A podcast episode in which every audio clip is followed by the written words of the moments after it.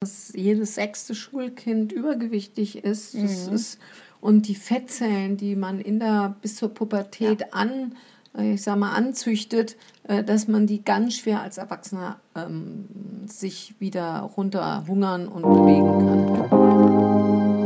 Generation Bewegung, der Podcast mit Dr. Warnecke John und Marie. Guten Tag. Na? Wir möchten Sie hier wieder herzlich begrüßen zu unserem nächsten Podcast. Ja, ich würde gerne noch mal kurz was abschließend zur letzten Folge sagen, mhm. ähm, weil es ja nicht direkt die Frage beantwortet, beantwortet hat, warum meine Vergangenheit meine heutige Gegenwart so bestimmt. Und ähm, das ist einfach der Grund, also warum ich mein Studium gewählt habe, war, dass ich glaube, Menschen oder ich möchte, das ist mein Wunsch, das ist das, was ich mache, Menschen helfen zu können. Im Bereich Gesundheit, in Bezug auf ihre Erkrankungen. Und ähm, ja, ich, vielleicht ist auch ein bisschen ein kleines Helfersyndrom, was ich habe. Aber ich, äh, mir ist es wichtig, Menschen zu unterstützen, ihr Ziel zu erreichen und zu zeigen, dass auch wenn man eventuell vorher einen anderen Weg gegangen ist, alles machbar ist. Und dass man nicht irgendwie in der Sackgasse immer gefangen ist. Das wollte ich nochmal abschließend äh, zur letzten Folge sagen. Und dann starten wir mit unserem heutigen Thema. Möchtest du das äh, anmoderieren, Mama?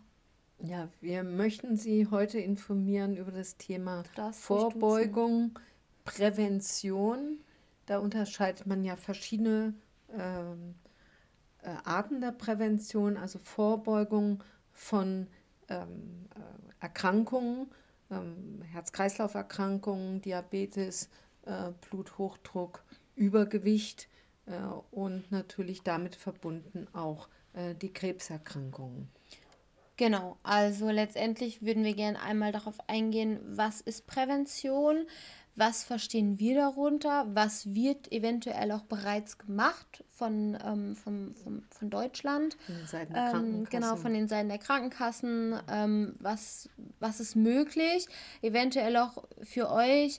Was könnt ihr nutzen? Wo könnt ihr eventuell ähm, Unterstützung bekommen? Und ähm, warum ist Prävention so wichtig? Und warum ist es so wichtig, dass jeder Einzelne dass jeder Einzelne für seine Gesundheit die Verantwortung übernimmt. Ja, weil wir alle älter werden wollen. Das muss man klipp und klar sagen. Ähm, ähm, ich verweise da auf die Alterspyramide. Ähm, wir werden ja auch alle älter. Wir werden alle älter und im Jahr 2060 mhm. Ähm, war es ja so, dass, vielleicht ja. willst du das weiterführen? Also das Statistische Bundesamt, das ist eine Quelle von 2011, sagt, dass ähm, bis zum Jahre 2060 ähm, um mehr als von 6 Millionen auf bis zu 23 Millionen ansteigen wird, was unsere Bevölkerungsvorausberechnung angeht. Das bedeutet, die, die, die älter sind. Genau, die, die älter sind. Das bedeutet, wir werden immer älter. Und, ähm, und der Anteil der Bevölkerung wird älter ja. und damit natürlich auch die Folgeerkrankungen. Und das ist die Frage, wie weit kann die Gesellschaft letztendlich auch diese Folgeerkrankungen auch finanzieren? Mhm. Ja, es mhm. geht also auch um Reduzierung von Kosten im Gesundheitssystem. Ja. ja. Und das ist ja so damit, dass es geht ja auch einher, dass Menschen älter werden, kann man einfach nicht vermeiden, dass chronische Erkrankungen und funktionelle Beeinträchtigungen eben im Lebensalter ja, mehr werden, also zunehmen. also zunehmen, genau. Ja. Und da vor allen Dingen auch die Sarkopenie. Die Sarkopenie ist einfach dieser physiologische Muskelabbau, äh, den wir im Alter haben. Und wenn Sie viele ältere Menschen beobachten, sind das ganz schmale, eher fast untergewichtige Menschen, die gebeugt laufen ähm, eben durch diesen äh, Muskelaufbau, den wir eben durch Aber eben auch eine Bewegungs- und äh, Kräftigungstherapie mhm. entgegenwirken müssen. Ja.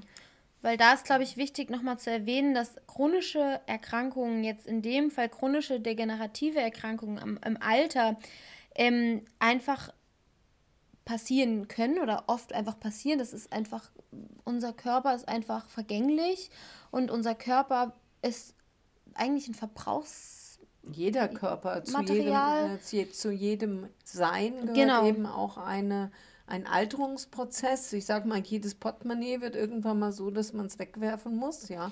Ähm, Und so ist es in jede Pflanze geht mal ein, jeder Baum geht mal ein, ja, jedes Tier geht mal ein. Und, und unser, äh, unser Körper ist eben nicht auf ein un unendliches Leben ausgerichtet. Das wäre ja die absolute Katastrophe für die Welt.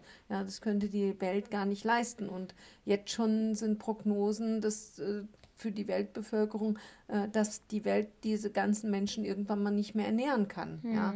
Gerade auch mit dem Hinblick äh, auf äh, diese äh, Alterungsstruktur. Im Mittelalter waren die Menschen, da warst du mit 35 alt, äh, da war es die Ausnahme, äh, dass Menschen 80 Jahre alt worden, geworden sind. Genau, und deswegen ist es so wichtig, dass Betroffene eben lernen, chronisch degenerative Erkrankungen anzunehmen und damit umzugehen, weil letztendlich sie können nicht akut medizinisch geheilt werden. Nein, das ist ja auch so mit Parkinson. Genau. Das ist jetzt eine neurologische Erkrankung. Ja. Da kann man nur versuchen, den Krankheitsprozess zu protrahieren, verlangsamen, ja. zu verlangsamen, auch eben durch eine Bewegungstherapie. Aber vielleicht willst du jetzt erst noch mal was dazu sagen zur Primärprävention und auch Generell zum Stellenwert auch Prävention. Mhm. äh, der Krankenkassen. Ähm, wobei, was können die Krankenkassen leisten oder was leisten manche Krankenkassen? Ich denke, das ist auch von Krankenkasse zu Krankenkassen Voll, unterschiedlich, oder? ja, auf jeden Fall. Also da solltet ihr euch echt informieren, was eure Krankenkasse anbietet. Ich war tatsächlich erstaunt. Ähm, letztes Jahr oder Anfang diesen Jahres hat mich meine Krankenkasse angerufen, dass aufgrund der, ähm, der Corona-Pandemie ähm, jetzt neue Sp- Online-Sport, es neue Online-Sportangebote gibt, es online ähm, ein ich einen Termin vereinbaren könnte für einen Coach, der mich ähm, im Stressmanagement unterstützt, wo ich wirklich, also ich habe da mit der Frau am Telefon noch gesprochen und ich war wirklich positiv überrascht, dass mich die Krankenkasse anrief und aktiv auf dieses Angebot verwiesen hat. Weil das ist ja nicht häufig so. Und ähm, ich glaube, viele assoziieren mit Krankenkassen, die helfen mir, wenn ich krank bin. Die unterstützen mich dann, wenn ich was habe. Aber ihr habt wirklich viele Programme. Ihr könnt ja auch, ihr kennt wahrscheinlich alle diese Basis oder diese Bonusheftchen, Basis-Bonusheftchen, wo ihr ähm, Punkte sammeln könnt und letztendlich dann irgend auch einen, einen Warengutschein bekommt. Wenn ihr so und so oft im Fitnessstudio wart, dann kriegt ihr einen Stempel. Und da würde ich mich mal wirklich informieren. Ähm, es war auch bei mir so, ich habe ja ähm, sehr lange ähm, Original Bootcamp gegeben, dass die lizenzierten Trainer, also nicht jeder Trainer, aber bei uns ganz, ganz viele, ihr werdet bezuschusst. Das bedeutet, fragt wirklich bei euren Krankenkassen aktiv nach. Und wenn ihr eben eine gewisse Anzahl der Stunden da wart, dann bekommt ihr auch einen Teil zurückerstattet. So, das wird auch bei Bootcamp Reisen gemacht zum Beispiel. Ähm, ich mache jetzt hier Werbung, aber ähm, also das ist prima und nutzt das, hinterfragt das, ähm, fragt bei euren Krankenkassen nach und ähm, genau. Aber letztendlich wollte ich kurz unterscheiden. Wir haben ja von der Prävention eigentlich drei Teile. Einmal die Primärprävention, das ist momentan jeder, der sich gegen Corona impfen lässt, ist, befindet sich in der Primär. Oder ähm, gegen Gebärmutterhalskrebs, genau. äh, Impfung, das ist auch eine Primärprävention. Letztendlich jede Impfung eigentlich ist eine Primärprävention, weil es eben die Entstehung von Krankheiten dient zu, äh, zu verhindern. Genau. Dann haben wir die sekundäre Prävention. Das bedeutet, hier wollen wir einfach natürlich auch die Früherkennung vermeiden. Nicht die Früherkennung vermeiden. Früh ja, wir wollen die Früherkennung ähm, Fördern. fördern, vermeiden, sage ich schon, fördern. Und ähm, genau, dann haben wir die Tertiärprävention, was aber eigentlich schon im Reha, in den Reha-Bereich rein, reingeht, weil letztendlich war derjenige schon erkrankt und man möchte eben eine Wiedererkrankung vermindern oder generell auch verhindern. Und ähm, da unterscheidet man eigentlich in diese drei, in diese drei Unterschiede. Und ähm, es gibt ja auch das Präventionsgesetz. Ich weiß nicht, ob das überhaupt ähm, vielen bekannt ist, das ähm, eigentlich seit 2016 so ins Leben gerufen wurde. Da geht es ja wirklich darum, dass die Prävention gefördert wird, Gesundheitsförderung und Früherkennung eben einfach mehr drauf geachtet wird und da Und gefördert werden und soll. ja auf jeden Fall und da appelliere ich auch immer an die Unternehmen ähm, ja, da habe ich mich vorhin schon mit dir sehr lange unterhalten, was äh, BGM-Maßnahmen angeht und ähm, die Motivation der Mitarbeiter und dass eben auch ein Chef und die Führungsebene ein Vorbild darstellt für die Mitarbeiter. Ja, aber wir haben das ja auch versucht in der Praxis zu etablieren und der Alltag hat uns das einfach kaputt gehauen und du selbst sagtest, du hattest ja in meinem Steuerbüro auch Präventionskurse mhm. angeboten. Und, nee, keine, äh, ja, ja, Präventionskurse. Wir haben ähm, Präventionsschulungen gemacht. Wir haben es einmal probiert nach der Arbeit, wurde wirklich schlecht angenommen, weil die Leute einfach nach der Arbeit nach Hause möchten. Ich glaube, wir waren, es waren 20 Leute in dem Steuerbüro angestellt. Ich glaube, ich habe mit drei oder vier Leuten gearbeitet. Und dann haben wir es eben während der Arbeitszeit gemacht. Das wurde dann juchzauzend ähm, angenommen. Und da muss natürlich einfach eine gute Struktur her, da müssen gute Maßnahmen erstellt werden. Aber letztendlich ist es extrem wichtig. Also ich finde BGM-Maßnahmen, letztendlich ist es ja auch für den, für den Chef schön, wenn der Mitarbeiter gesund ist, motiviert ist, zu arbeiten. Also Fehlzeiten werden gesenkt. Ähm, da kann man sich jetzt ähm, sehr weit und äh, sehr breit gefächert unterhalten, aber das aber, schweift ein bisschen ab. Aber es muss extrem gut in den, also sag mal, in den Firmen. Genau, es muss individuell an das Unternehmen angepasst, angepasst werden. Und ja. du hast auch ganz viele unterschiedliche Mitarbeiter ja. mit ganz unterschiedlicher Voraussetzungen. Die einen sind übergewichtig. Wenn man sich überlegt, wie die Zahlen in Deutschland sind, sind zwei Drittel aller Männer in Deutschland übergewichtig und die Hälfte der Frauen sind übergewichtig. Und dieses Übergewicht macht, kann auch wieder Folgeerkrankungen haben du hast Menschen mit Bluthochdruck, du hast Menschen mit äh, einer Arteriosklerose, du hast Menschen äh, mit äh, Diabetes oder Schmerzen, wenn du zu schwer bist. Viele haben Probleme mit den Knien, mit den mhm. Gelenken. Mhm. Und, äh, und wenn du so eine sehr bunte äh, äh, sag mal, Firmenstruktur hast von den Mitarbeitern, dann ist es auch ganz schwierig, auch für den Sporttherapeuten da auch individuelle Ansätze zu schaffen. Weißt du, du hast ja nicht nur junge äh, Start-up-Unternehmen, äh, wo Nee, aber alle, das wird ja, ja, speziell, du machst ja wirklich Analysen. Mhm. Du analysierst ja das Unternehmen erstmal wirklich komplett durch. Mhm. Du schaust, welche Mitarbeiter sind vorhanden, welche Maßnahmen wurden eventuell schon getroffen, welche Maßnahmen sind gescheitert.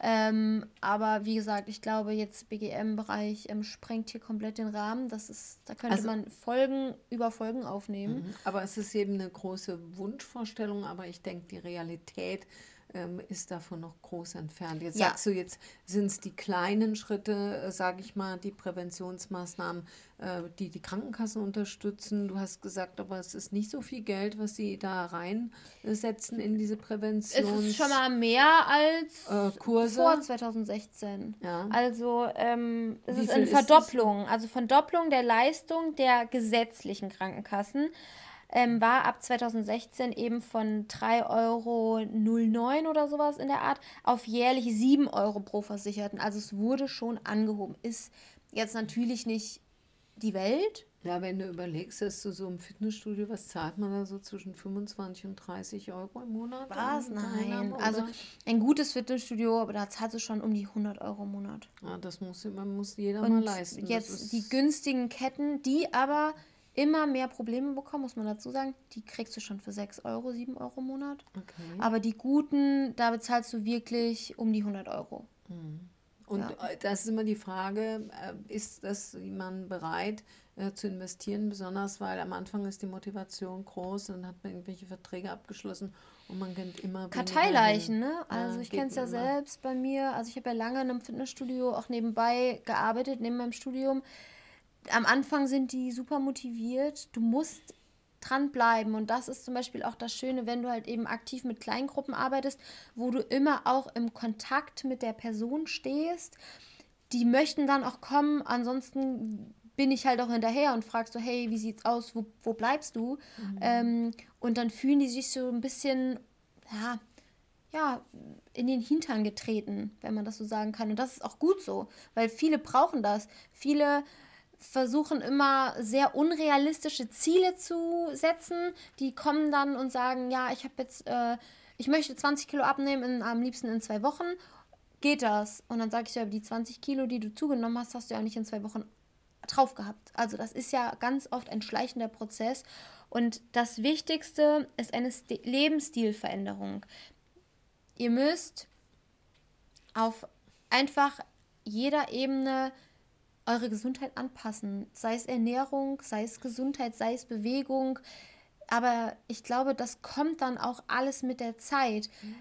Die Sache ist Zeit und die Menschen sind einfach sehr ungeduldig. Und wir haben es ja in der ersten oder zweiten Folge, glaube ich, schon mal gesagt, auch ähm, Corona hat ja auch, trägt ja auch dazu bei, dass die Menschen immer inaktiver werden.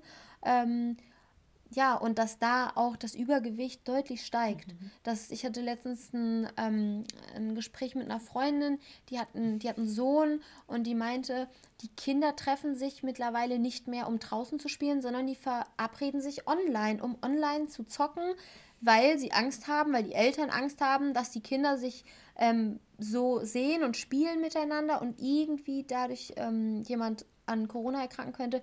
Deswegen treffen die sich online, da sitzen die dann wieder und ja, haben halt natürlich wieder deutlich weniger Bewegung. Ja, dazu muss ich sagen, dass jedes sechste Schulkind übergewichtig ist. Mhm. ist und die Fettzellen, die man in der bis zur Pubertät ja. an, äh, ich sag mal, anzüchtet, äh, dass man die ganz schwer als Erwachsener ähm, sich wieder runterhungern und bewegen kann. Du kannst die entleeren, aber sie sind da. Genau. Das heißt, jemand, der als Kind übergewichtig war, hat ein Neigt höheres dazu, Risiko, ja. auch als Erwachsener dann übergewichtig zu werden. Wenn mhm. du, äh, ich will nochmal auf das was, ähm, zurückweisen, was du vorhin gesagt hast. Äh, die Weltgesundheitsorganisation hat gesagt, dass eigentlich die, der Bewegungsmangel das höchste gesundheitliche Risiko darstellt. Mhm. Ja. Und dass eigentlich zwei Dinge, einmal die Fehlernährung, falsche Ernährung, sage ich mal, und der Bewegungsmangel eben äh, zu eben Erkrankungen führen. Und diese Krankheiten wollen wir versuchen ähm, eben vorzubeugen. Ja. Was macht nämlich mit uns die Bewegung? Ja, einmal ähm, fördern wir ähm, und stärken wir den Herzmuskel, ja, die Muskulatur, das Herz wird größer, äh, unser Puls wird niedriger, der Fettstoffwechsel verbessert sich, mhm. ja, mm, das böse Fett, das LDL wird gesenkt, ja, das Körpergewicht geht runter, ja, wir reduzieren auch das Risiko für einen Typ 2 Diabetes, äh, das Bewegung, der Bewegungsapparat, ähm, ja, Arthrose, ja, die Beweglichkeit, Schmerzen in den Knien, wenn man weniger wiegen, haben wir weniger Probleme mit den Gelenken, ja, die Gehirnleistung wird verbessert. Ja, man weiß, dass zum Beispiel äh, auch Tanzen äh, und Koordinationssportarten auch vor der Demenz äh, schützen. Das Immunsystem wird verbessert. Ja, die äh, Killerzellen werden aktivi äh, aktiviert und letztendlich kann man wirklich von der Heilkraft der Bewegung sprechen. Und es gibt auch bestimmte Krebserkrankungen, das ist nachgewiesen, äh, dass man eben äh, durch Bewegung. Also es wird behauptet, eine, äh, dass die Hälfte äh, äh der Krebserkrankungen eventuell durch Bewegung äh, vermieden werden kann. Ja. Mhm. ja, und vielleicht kannst du noch mal was zu sagen, was ist eigentlich so Ziel? Wie, viel, wie viele Minuten müsste ich so am Tag mich bewegen, um, um eine primäre oder sekundäre Prävention zu Ja, ich, ich glaube, das ist halt wie, also es ist alles sehr verallgemeinert. Mhm. Und ich glaube, letztendlich muss jeder für sich sein gesundes Maß an Bewegung finden. Natürlich. 30 Minuten wird es ja von der WHO äh, täglich, täglich ja, oder zweieinhalb Stunden in der Woche. Genau. Aber es ist für viele sehr schwierig umzusetzen. Und ich glaube, deswegen ist es sinnvoll, dass man sich, wenn man was verändern möchte, sich klar, man hat ein großes Ziel, aber setzt euch kleine Etappenziele, weil diese kleinen Etappenziele halten auch eure Motivation oben. Wenn ihr ein großes Ziel habt, dann seid ihr relativ schnell unmotiviert und, ver und verliert dieses Ziel aus, ähm, aus euren Augen. Ja, ja wäre das jetzt nicht so für dich äh, als Sporttherapeut zu sagen, äh, lass das Auto zu Hause ähm, und geh zum Bäcker und hol dann die Brötchen oder ähm, nimm nicht, ich meine, durch Corona sollte man sowieso keine Aufzüge mehr verwenden, äh, nehme ich lieber die, die, die Treppe, also so viel be, be, ja. beweg, äh, be, wie Bewegung. möglich Bewegung. Und, und so ich, wenig wie möglich sitzen, weil sitzen, man, es, man, hat, man weiß, dass wenn man eine gewisse Zeit gesessen hat, das ist einfach für die Gesundheit wirklich, also für euren Gesundheits-, für euren ähm, Bewegungsapparat, es ist kontraproduktiv. Sitzen, man sagt ja auch, es gibt einen schönen Titel von einem Buch, Sitzen ist das neue Rauchen. Mhm. Und Sitzen ist ungesund. Und man merkt es, ich habe es selbst erfahren am eigenen Körper, ähm, Sitzen tut euch nicht gut. Und also würdest du dann sagen, auch auf dem Arm wieder zu dem Arbeitgeber ja. Ähm, äh, Stehpuls dann ja, einzu... die Möglichkeit, äh, dass ihr, wenn ihr die Möglichkeit habt, euch zu bewegen im Homeoffice, im, in eurem Büro, alle, ich weiß, es ist vielleicht auch utopisch, alle 20 bis 30 Minuten steht mal auf, mobilisiert euch mal durch, lauft mal ein bisschen auf der Stelle, einfach ein bisschen Kreislauf in Schwung bringen, aktiviert euch und dann könnt ihr euch auch wieder setzen. Aber viele ähm, haben auch die Möglichkeit, verstellbare Schreibtische ähm, am Arbeitsplatz zu haben und ähm, oder verstellbare Stühle, dass sie eventuell mal auch auf unterschiedlichen, ähm, sag ich mal, Stühlen sitzt, eventuell auch mal auf einem Petsy-Ball, damit ihr euch mal groß machen könnt. Ähm, da ist super viel Spielraum. Ähm, also da haben wir halt wieder, sind wir wieder eher bei der Arbeitsplatzergonomie. Das heißt, man muss sich angucken, wie sitzt ihr oder wie bewegt ihr euch am Arbeitsplatz.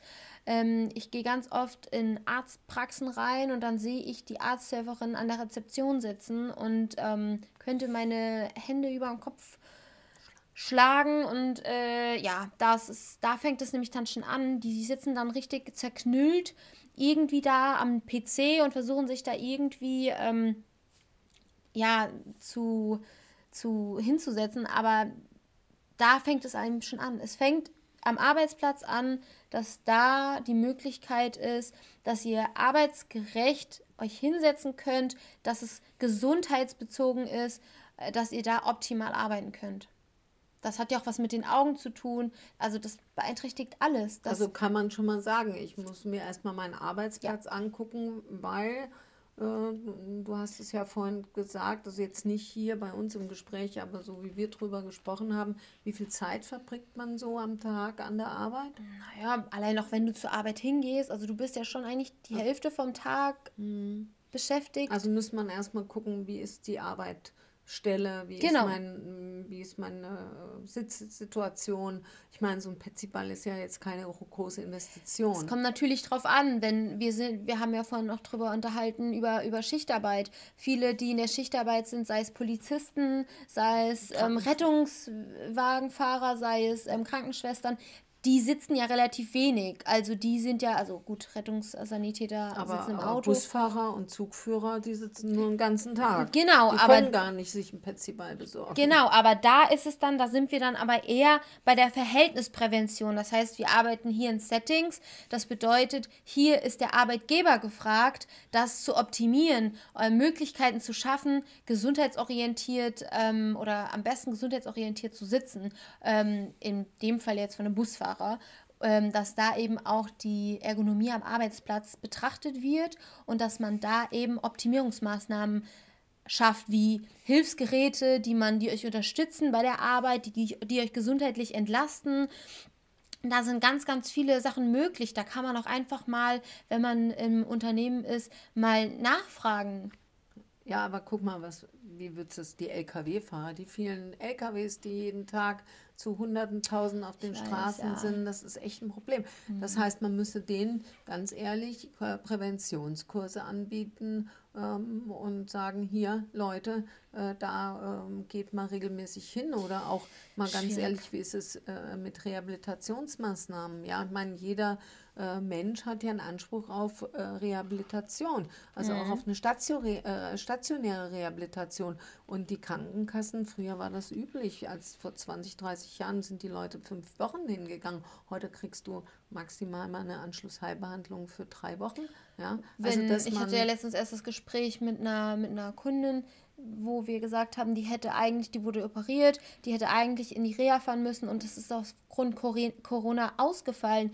Aber diese Reha wäre für sie unerlässlich gewesen. Also das allein für ihre, für ihr, für ihr Selbstwertgefühl, für ihr Körpergefühl, für die Schulung ähm, und für die Rückbildung, was Gesundheitsfolgen auch jetzt angeht. Also da ist super schwierig, aber man muss halt dazu sagen, Reha ist halt dann, wenn du eine Erkrankung hattest. Ja, für mich ist es aber auch, wenn jemand, ich meine, wer hat keinen Bluthochdruck ab einem bestimmten Alter, welcher hat keine Arthrose, äh, dass doch wieder die Arbeitnehmer versuchen sollten, äh, einen Antrag bei der Krankenkasse zu stellen oder ähm, wie ist es wieder mal alle zwei Jahre wenigstens eine Reha-Maßnahme, eine stationäre zu beantragen, um auch wieder in eine richtige Motivation reinzukommen. Auf jeden Fall. Ja. Und das ist ja auch, also ich glaube, dem Arbeitnehmer, äh, dem Arbeitgeber muss heutzutage auch bewusst sein, dass er nicht nur Arbeit anbietet, sondern dass es eben ein ganzheitlicher Prozess ist. Das fängt ja schon bei Kantinenessen an. Ja, was ja eine Riesendiskussion war bei jetzt noch bei VW, äh, weil man in einer Kantine die Currywurst weggenommen hat, was ich unsäglich finde, dass darüber überhaupt diskutiert wird. Aber letztendlich ist es eigentlich ist es eine Verhältnisprävention, die eigentlich getroffen wurde.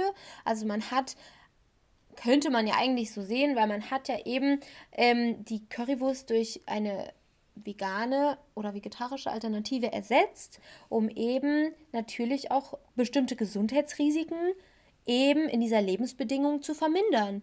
Und man muss eben dazu sagen, die Menschen, die eben in dieser Kantine sitzen und essen, sind ganz oft Schichtarbeiter. Und wir wissen alle, dass Schichtarbeit an sich gesundheits, nicht gesundheitsfördernd ist und deswegen die Maßnahmen, die Gesundheitsmaßnahmen noch deutlich, vor allen Dingen auch in diesem ähm, Berufsfeld, verbessert werden müssen. Also jeder, der ist, egal in was für einem Schichtbetrieb er arbeitet, wenn er aber eben Schichtdienst hat, dann muss noch mehr auf Gesundheit, auf seine Gesundheit ähm, eingegangen werden, sei es, dass er natürlich selbst die Verantwortung übernimmt und mehr auf seine Gesundheit achtet, aber dass eben auch vom Unternehmen noch mehr darauf geachtet wird, wenn ich weiß, hey, ich habe Schichtdienst, ähm, meine Mitarbeiter sind im Schichtdienst, ich muss hier wirklich noch ein bisschen mehr individuell auf deren Gesundheit eingehen. Ja, ich meine, wir haben, wenn wir als Arbeitgeber funktionieren, haben wir auch eine Fürsorgepflicht für mhm. unsere Mitarbeiter. Das heißt, wir sind schon darauf, äh, wir müssen darauf achten, wie geht es ihm selig, ja? Ähm, wie geht es ihm äh, auch äh, physisch und psychisch. Und ähm, meine, es wird ja auch mittlerweile auch bei den Krankenkassen Suchtpräventionsprogramme ja. angeboten. Vielleicht kannst du noch was dazu sagen. Ähm, also Primärprävention wird ja eigentlich im Rahmen eben von Paragraph 20 in vier Teile eingegliedert, also SGB 5, ähm, in Bewegungsgewohnheiten, in Ernährung, in Stressmanagement und in Suchtmittelkonsum. Also das sind diese vier Säulen, auf denen man eben aufbaut, wo man eben Prävention betreiben möchte, um eben aufzuklären. Und da Genau, es sind eben diese vier Felder und da könnt ihr auch zum Beispiel mal bei den Krankenkassen gucken, bei eurer Krankenkasse. Da werden verschiedene Angebote ähm, sein. Ich hab, hatte jetzt mal auch Spaß bei meiner geschaut. Da wird zum Beispiel ähm, eine Anti, Anti ohne Zigarette, irgendwie so ein Anti-Nikotin. Anti, genau, Zigaretten, ich bin, ich bin frei. Ähm, so heißt der Kurs, wird angeboten. Dann werden Stressmanagement-Kurse angeboten, was ich spitze finde, weil wir leben einfach in einer Generation, unser Stressempfinden ist extrem. Also bei vielen Leuten ist natürlich ein individuelles Empfinden. Durch Corona nochmal stärker Aber durch geworden. Corona ist es nochmal stärker geworden. Das, oder das haben wir auch durch die ganzen ähm, psychischen Erkrankungen, die zugenommen haben. Oder sieht man das? Ähm, auch durch Studien, durch Studien jetzt.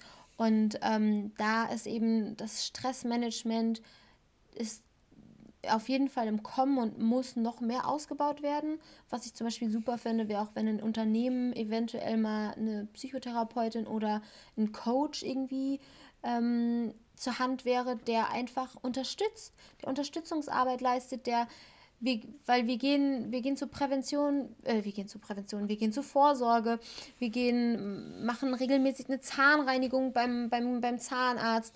Aber warum vergessen wir unsere Psyche? Nur weil es nicht greifbar ist? Also das ist ja das, was ich mich immer wieder frage, aber wie, es, naja, es ist eben auch ein Tabuthema. Ja, ähm, Depression ist ein Tabuthema. Du weißt, es ist vor vielen Jahren als der eine äh, Fußballer sich das Leben genommen hat. Mhm. Da wurde es plötzlich mal wieder so in, die, in dieses Bewusstsein der Öffentlichkeit gebracht. Aber mittlerweile ist es wieder hm, sehr zurückhaltend. Ähm, das, ja, wie Homosexualität äh, bei den Fußball, äh, Fußballern mal eine Zeit lang Thema war, dann vergisst die Öffentlichkeit wieder. Und ähm, also ich sage mal, die psychischen Erkrankungen sind einfach tabuisiert. Aber ja. warum? Ja, also, ja, das heißt so ungefähr, ja, du hast mal Depressionen gehabt und dann bist du nicht mehr so leistungsfähig. Wir sind eine Leistungsgesellschaft und wir haben ganz große, also nicht wir, wir beide haben es nicht, aber der, die Gesellschaft hat große Probleme mit äh, mit Menschen, die eben nicht mehr ganz so leistungsfähig sind. Ja. Aber man muss dazu sagen, Depressionen, da kann jeder ganz schnell reinschlittern. Natürlich. Der eine kann ganz schnell in Burnout reinschlittern, der andere kann ganz schnell in eine Depression reinschlittern. Und letztendlich ist man da schneller drin, als man sieht. Ich habe es selber erfahren und ich würde auch nicht sagen, dass ähm, man danach weniger leistungsfähig ist. Also wenn man das übersteht, letztendlich kann man Depression heilen. Es ist möglich. Es kommt natürlich darauf an, was für eine Depression, wie lange sie schon da ist, wie man sie behandelt, ob man sie überhaupt therapiert. Da das kann man natürlich wieder komplett jetzt ausschweifen, aber ähm, ich finde, es darf kein Tabuthema mehr sein. Vor allen Dingen, also ich finde, Frauen reden mittlerweile offener darüber. Ich finde, Männer, ähm, es ist immer noch ein Tabuthema, aber ich glaube einfach, weil der Mann es nicht als stark empfindet. Und ich glaube, das muss man eben entstigmatisieren. Aber es ist viel schwer. Also eine Frau zu einem Psychotherapeuten zu motivieren, ist viel einfacher wie ein Mann. Aber und ich habe selbst jetzt eine mhm. Patientin, die selbst an Brustkrebs erkrankt ist. Der Mann hat wirklich Depressionen und ich habe auch den beiden eine sehr gute, der Mann war auch mal zum Gespräch in der Praxis und habe ihm äh, noch eine Adresse von Psychotherapeuten, Psychologen gegeben und der Mann hat es bis heute noch nicht fertiggebracht, da ihn zu kontaktieren, weil es ist eben, ich sag mal, das fängt von der Erziehung an. Ein Mann muss stark sein, er muss die Familie ernähren, ja, er darf, er muss immer funktionieren, ja, das sind so männliche äh, Charakterzüge. Und wenn jemand sagt, ja, ich mache jetzt eine Therapie wegen Depression und gehe in eine psychosomatische Klinik äh, für eine Rehabilitation, ist das immer noch heute, wird das sag mal, haben viele Menschen Angst, sie werden damit stigmatisiert und werden in eine Ecke geschoben. Und ja, das ist. Das passiert, glaube ich, auch noch leider oft, weil viele immer noch dieses Schubladendenken haben. Aber ich glaube, es wird auch etwas besser. Und weil du es gerade so gut gesagt hast, das ist aber bei Präventionskursen genauso. Man weiß, dass Präventionskurse zwei Drittel von Frauen angenommen werden und nur ein Drittel von Männern. Ja, und da sind wir wieder bei der Bewegung, besonders draußen, mhm. weil wir einen viel positiven Effekt auch der Sonnen, ähm, der UV-Strahlung haben. Äh, wenn wir uns bewegen draußen, dann wird so ein Glückshormon frei, das Serotonin und man äh, ist besser drauf. Es, wirkt auch positiv auf äh, Schlafstörungen, äh, wenn man sich regelmäßig bewegt. Also Bewegung ähm, draußen hat nochmal für mich einen doppelten Effekt. Man sagt auch, die Sonne wärmt Körper und Seele. Darum äh, favorisieren wir auch in unserem Konzept, was wir in Fulda da leben, einfach Immer, mittlerweile ja. nur ein Bewegungskonzept draußen und das zu jeder Jahreszeit. Und das ist ja, also ich muss sagen, ich habe jetzt drei Jahre Outdoor-Kurse gegeben.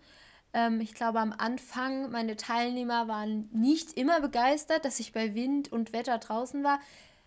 Nach einer gewissen Zeit, sage ich mal so nach einem halben, dreiviertel Jahr, hat keiner mehr gefragt bei schlechtem Wetter, ob es stattfindet. Die kamen einfach alle. Und das Gefühl, nach einem Regentraining das Training durchgezogen zu haben, ist oft noch mal ein viel schöneres Gefühl. Es macht dich stolz, dass du das durchgezogen hast, als bei Sonne und guter Laune das Training geschafft zu haben, weil ja, viele ziehen, glaube ich, genau aus diesen Tagen, wo eh schon die Stimmung eventuell ein bisschen gedrückter ist, weil schlechtes Wetter ist, weil es früh dunkel wird, jetzt im, langsam dann im Herbst, im Winter.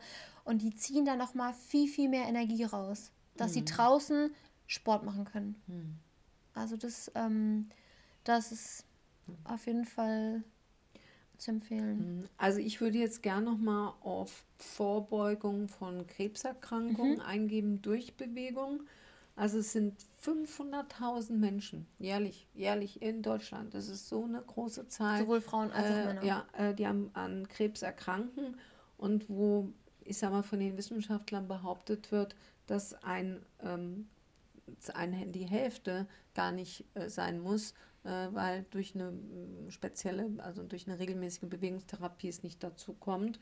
Und mein, wir wissen alle, ich meine, klar, Brustkrebs, da ist ähm, die Bewegungstherapie ganz wichtig, die Prävention, wobei man sagt aber, dass die Frauen, die vor den Wechseljahren an Brustkrebs erkranken, weh, weniger durch regelmäßige Bewegung davon profitieren, als die Frauen nach in den Wechseljahren. Also die, der schützende Effekt der Bewegung ist bei Frauen jenseits der Wechseljahre größer.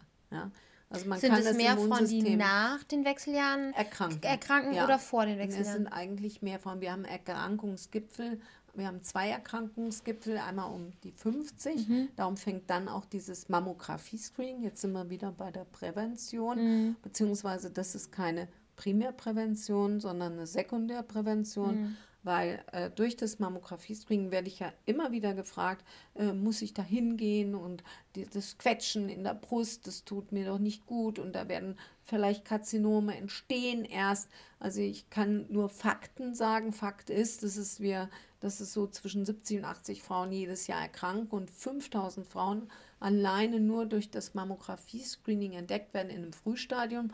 Und es gilt für alle Tumorerkrankungen, je früher sie entdeckt werden, desto heilbarer sind sie in der Regel auch.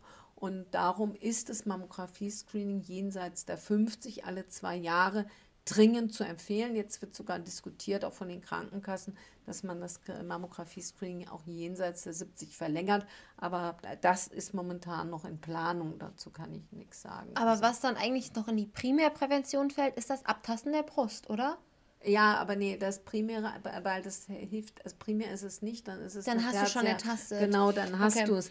Aber, aber ab wann jeden, würdest du das empfehlen? Ähm, also ich sag mal, äh, die junge Frau, die hat ähm, eine sehr hormonbedingte Brust. Das heißt, ähm, die ist sehr knotig, gerade vor mhm. der Periodenblutung. Das verunsichert häufig.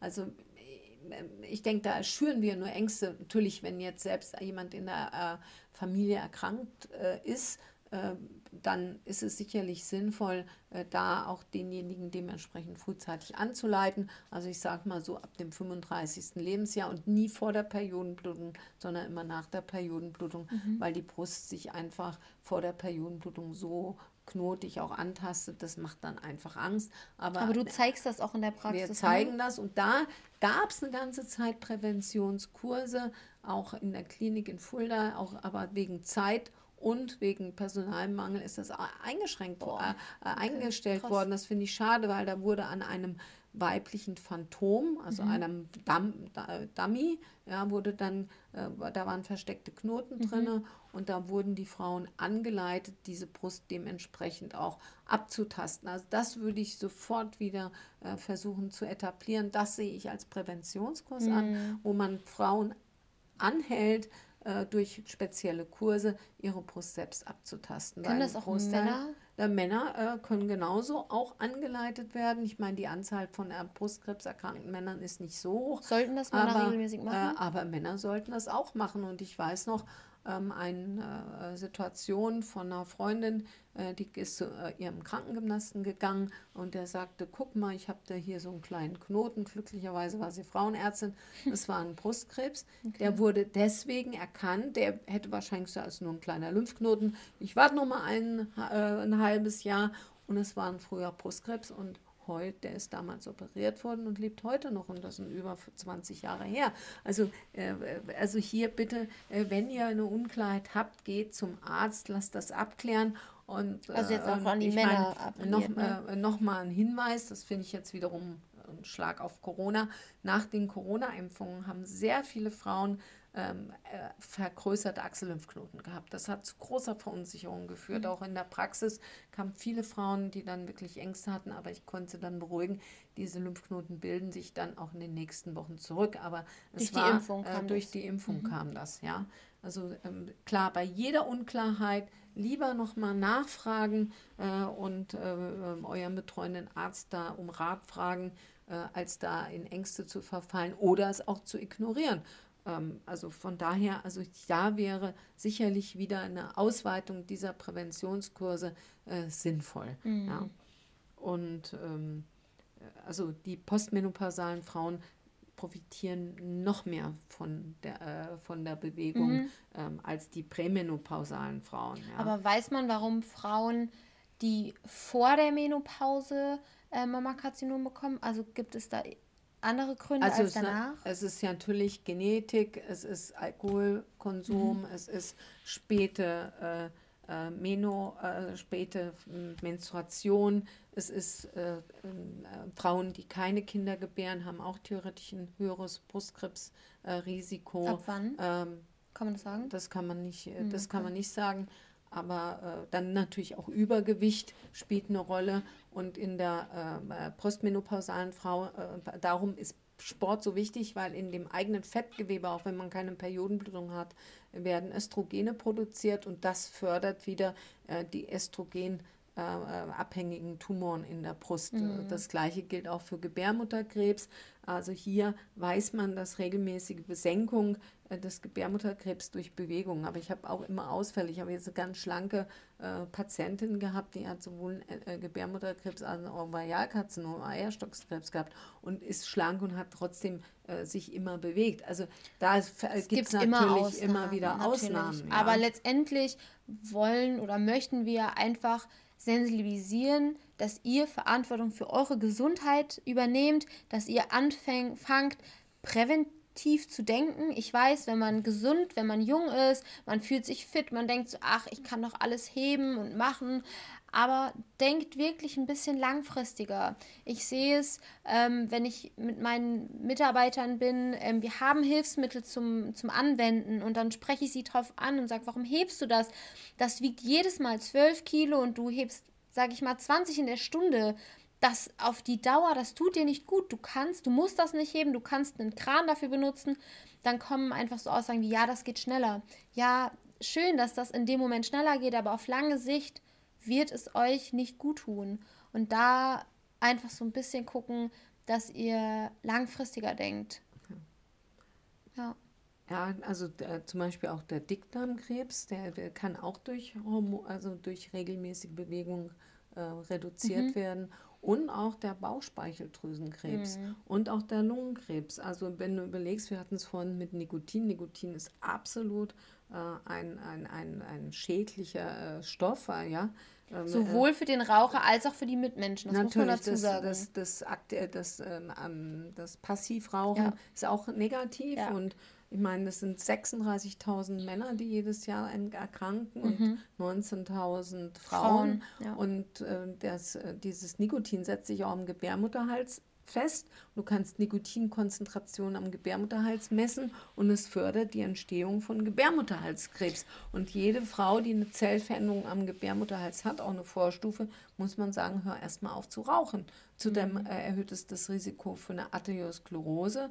Äh, ähm, Sieht ja, halt auch einfach scheiße aus. Ja, äh, dann ähm, äh, die Lunge. Also von, ich habe damals, als ich Medizin studiert habe, Ne, äh, den Anatomiekurs gehabt an jemanden, der hat äh, gut, der war äh, also der war Kettenraucher. der Kettenraucher, die Lunge war schwarz, die war geteert, ja, äh, die, die Lymphknoten waren dunkel, alles durch das Nikotin. Mhm. Und das Nikotin ist noch vor dem Alkohol einer der größten Risikofaktoren, ja auch auf weit, also auf weiterführende Erkrankungen. Ja, auf weiter und da muss man nicht noch übergewichtig sein. Auch nee. schlanke Raucher, ja, die haben ein hohes Risiko für einen Herzinfarkt. oder für eine Arteriosklerose und müssen dann manchmal auch äh, Stents gesetzt bekommen. Also Ja. ich kann nur äh, unabhängig, ich sage immer, äh, nehmen Sie das Geld, was Sie äh, eigentlich für die Zigaretten nehmen, sparen Sie das, Fahren dann können Sie ein, zweimal im Jahr äh, wirklich Ja. einen schönen Urlaub äh, verbringen. Und also, es lässt schneller altern. und genau, das kann man also, einfach äh, nicht. Wir wollen alle schön sein. Ja. Wir wollen alle lange, jung und knackig aussehen und dann zünden wir uns eine nach der anderen an. Passt irgendwie nicht so zusammen. Deswegen, ähm, ja, aber ich glaube, ich glaube, sehr viele Raucher wissen das halt auch. Die wissen ja, dass es gesundheitsschädlich ist. Ja, aber es ist wie alles mit der Sucht. Du weißt, dass es nicht gut ist und machst, Machst es trotzdem. trotzdem, Das ja. ist eben auch die Definition äh, der Sucht. Ich denke, wir fassen noch mal äh, ein bisschen was zusammen. Übernehmt die Verantwortung für eure Gesundheit.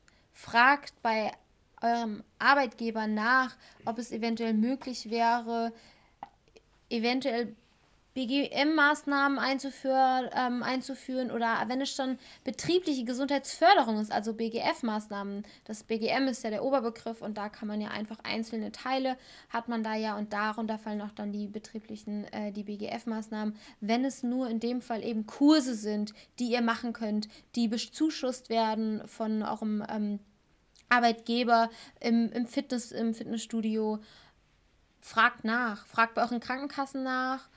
Ja, Ja, und setzt euch Ziele, die für euch attraktiv sind und die ihr gut findet und nicht, weil es irgendeine Freundin macht. Also ihr müsst Spaß haben bei diesen Bewegungskonzepten, die ihr wählt. Ob ihr jetzt Yoga macht, ob ihr schwimmen geht, ähm, Ihr ob ihr Fahrrad geht. fahrt, laufen, walken. Krafttraining macht. macht. Krafttraining macht, macht das, was euch Spaß macht.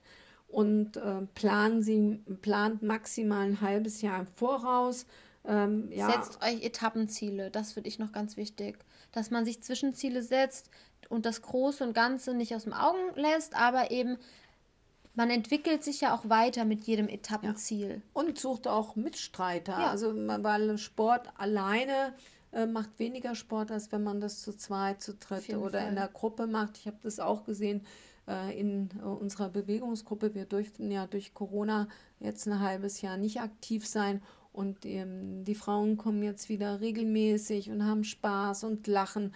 Also da sind ja viel mehr Komponenten, als sich nur zu bewegen. Ist eben auch eine, Sozialer eine, Austausch. sozialer Austausch da. Äh, Man hat Mitstreiter, ja. Man hat nicht alleine den Muskelkater am nächsten Tag, ja. Und eben äh, immer versucht, so viel wie möglich auch an die frische Luft zu gehen. Ja, Ja, weil es tut wichtig. einfach der Seele gut. Und wenn ihr abends mal nur nach dem Abendessen noch mal einen Lauf um den Block macht, Spazieren ja, gehen. spazieren gehen, Das ist- genau, das, das reicht, Reicht, schon. ja, einfach an der frischen Luft spazieren gehen. Ihr müsst nicht euch immer komplett auspowern, verausgaben. Das ist die Bewegung, die ihr im Alltag macht. Einfach mal das Auto stehen lassen, eine Treppe nehmen anstatt ähm, eine Rolltreppe. Ähm, und das einfach, wenn ihr das langfristig in euren Alltag integriert, dann sind es große Maßnahmen auf lange Jahre gesehen. Genau, und das Eis vielleicht ersetzt mal durch einen Apfel. Weiß ich nicht. Bei Eis bin ich äh, sehr, sehr, ja, Suchtmäßig. ja, behaftet, das Genau. stimmt. Ähm, aber ihr wisst, glaube ich, was wir meinen und ähm, Ja. ja. Also vielen Dank fürs Zuhören. Bis zum nächsten Mal. Und ich würde sagen, tschüss. Tschüss.